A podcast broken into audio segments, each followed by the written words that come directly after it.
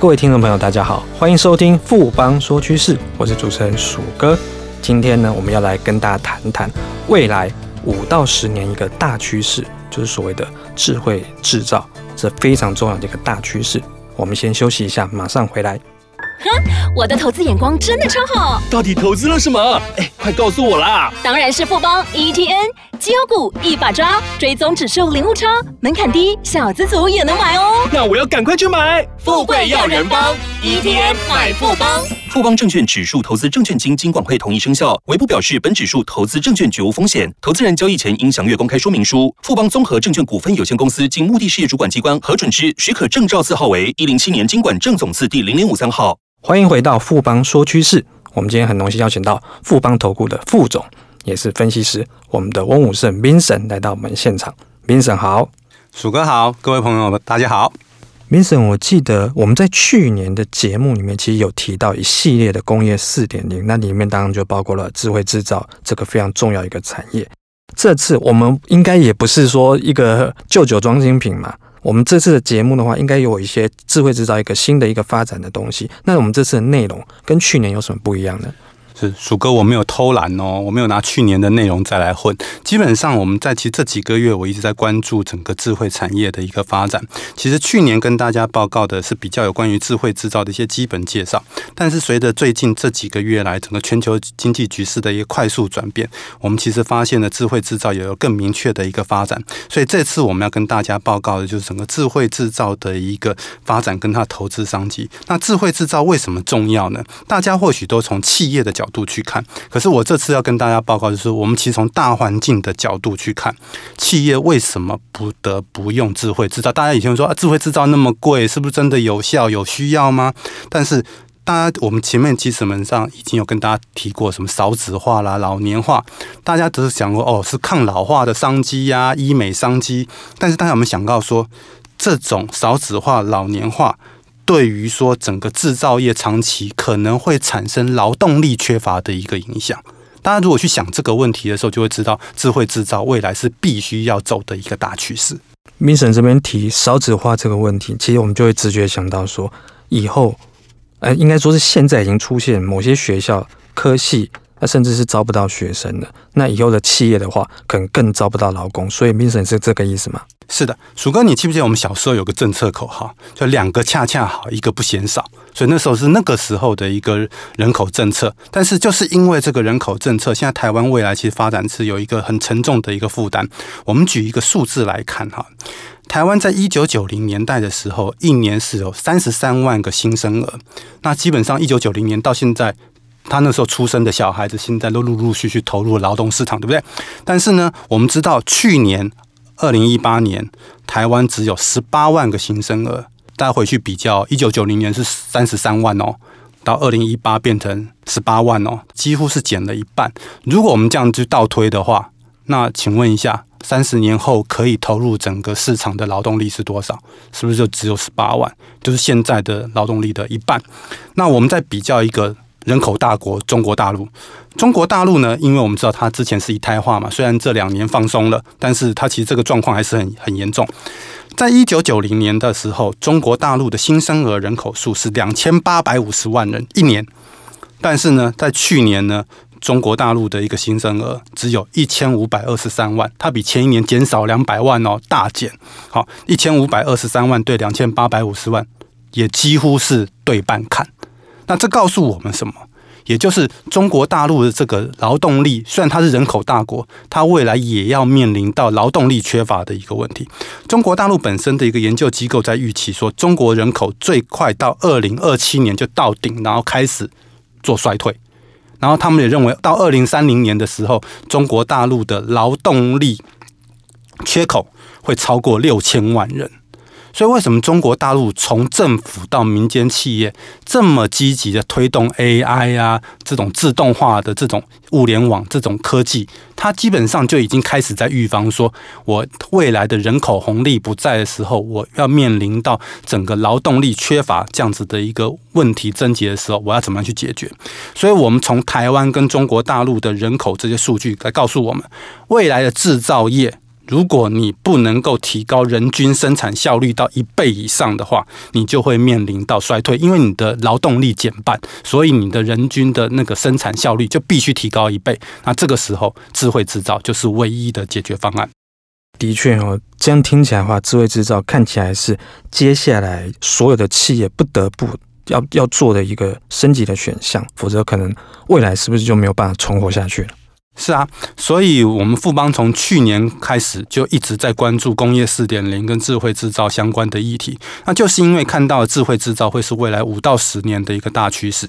那根据研调机构的一个报告资料呢，去年二零一八年全球的一个智慧制造跟智慧工厂相关的市场规模高达两千五百亿美元哦。那到了两二零二三年的时候，这个市场规模会逼近三千亿美元，年复合成长率将近百分之十二。那台湾本身来讲的话，看在半导体产业啊、资通讯产业啊、机械产业，都是一年产值上兆新台币的一个产业。那在全球的一个产业竞争力排名也都非常前面。所以我们认为说，在面对全球智慧制造这个大趋势的发展过程当中，台湾基本上有非常大的一个商机。我们最近这一年呢，其实整个不管是我们两岸啊，当然是全世界都有受到所谓的中美贸易战的影响。那陆续我们有很多台商都是计划从大陆就是回台设厂，或是到东南亚去转移阵地。但其实我们，比如说我们回台好了，可能就会面临到一些缺地、缺工、缺人，然后缺资金、缺水电这些五缺六缺等的问题。那所以我们发展智慧制造的话，是不是也是会是一个解决缺工，或者说我们还要开放移工，也会有一些问题？我们发展智慧制造，是不是相对来说是个比较好的替代方案？鼠哥，您一句话就提到重点哈。其实我们去年开始，我们就不断强调，中美贸易战它不是只影响中国跟美国这两个国家的 GDP 啊，跟贸易的一个赤字的一个问题哦，它基本上影响的是整个全球化制造业供应链的分布。所以，中美贸易战的不确定性，使得先前以大中国大陆为世界工厂出口到全球的国际企业，它其实本上面临的必须调整它供应链这样子的一个压力。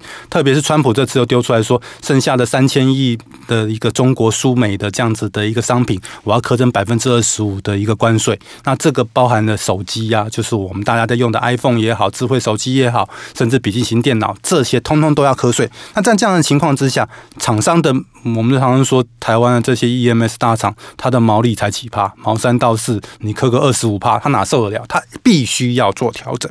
那只是说，这个调整的过程当中，整个供应链的一个调整就会是一个很大的一个问题。所以，它不是只是搬到人多的地方就可以。所以，它怎么样来做？它必须还是要搬迁的过程当中，整个生产效率的提升还是一个重点。所以我们认为说，随着整个台商回台投资的话，其实对于整个台湾智慧制造的整个相关产业需求，它是会大幅度的一个提升。而且，另外一点，台湾的经济发展是从一九七零年代开始的，那那个时候，台湾的一些中小企业，它慢慢从手工业开始往整个制造业来发展的时候，它开始有了一些自动化设备，慢慢开始进入到工业二点零的一个阶段。那这些设备呢，经过了。二三十年，坦白来讲，到现在都进入到必须要做汰换，所以也刚好进入到这些自动化设备的汰换期。所以对台湾厂商来讲的话，它本身本地市场的一个需求也刚刚好到了一个就是说必须要去做升级这样子的一个时间点。所以对台湾发展智慧制造的这些相关厂商来讲的话，这个时间点非常的一个好。冰神说，我们台湾现阶段是发展智慧制造最好的一个时机。那我们台湾这边有什么优势？那我们最近有什么新的进展是跟智慧制造有关的呢？是的，我们刚刚提到说，现在是发展智慧制造的一个天时。那更重要的是，台湾要是拥有发展智慧制造的一个地利。我们都知道，台湾的资讯硬体产业在全世界排名是下下叫的。然后，整个半导体跟网络通讯的一个产业的整个供应链非常的一个完整。那我们更是全球前五大的一个工具机的一个出口国。所以，我们从制造业的一个制造设备到工业物联网需要的感测元件、网通模组到运算模组，甚至到整合系统，在台湾从北到南，你基本上都有大量的一个业者的一个聚集，它是一个完整的一个供应链，那更有快速的整合跟弹性的生产能力，这你在全世界其他国家是找不到的，所以这个是台湾最大的一个优势。而且过去三年政府也积极在推动说整个台湾智慧制造产业的一个。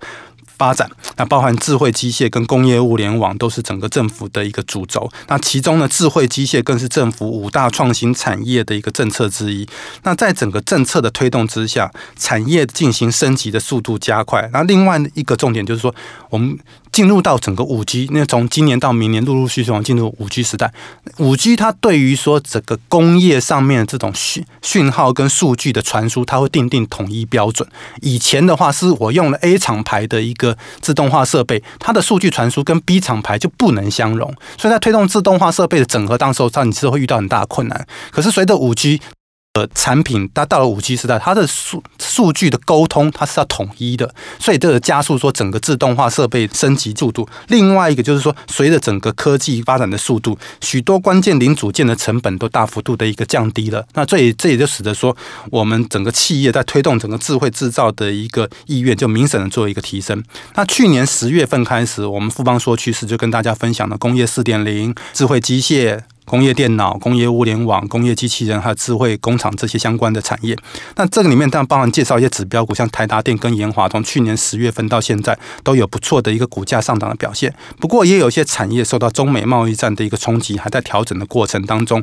我们认为说，从长线的角度来讲，相关产业的一个龙头个股未来都还有很大的发挥空间。所以我们会把智慧制造相关的产业重新做一个整理，然后也更新产业的一个发展趋势，希望能够为大家掌握这一个整个中长期的一个投资大趋势，就像说有红海投资人，你如果是二十年前投资红海，你就掌握了整个 EMS 的一个电子代工的一个大趋势，你。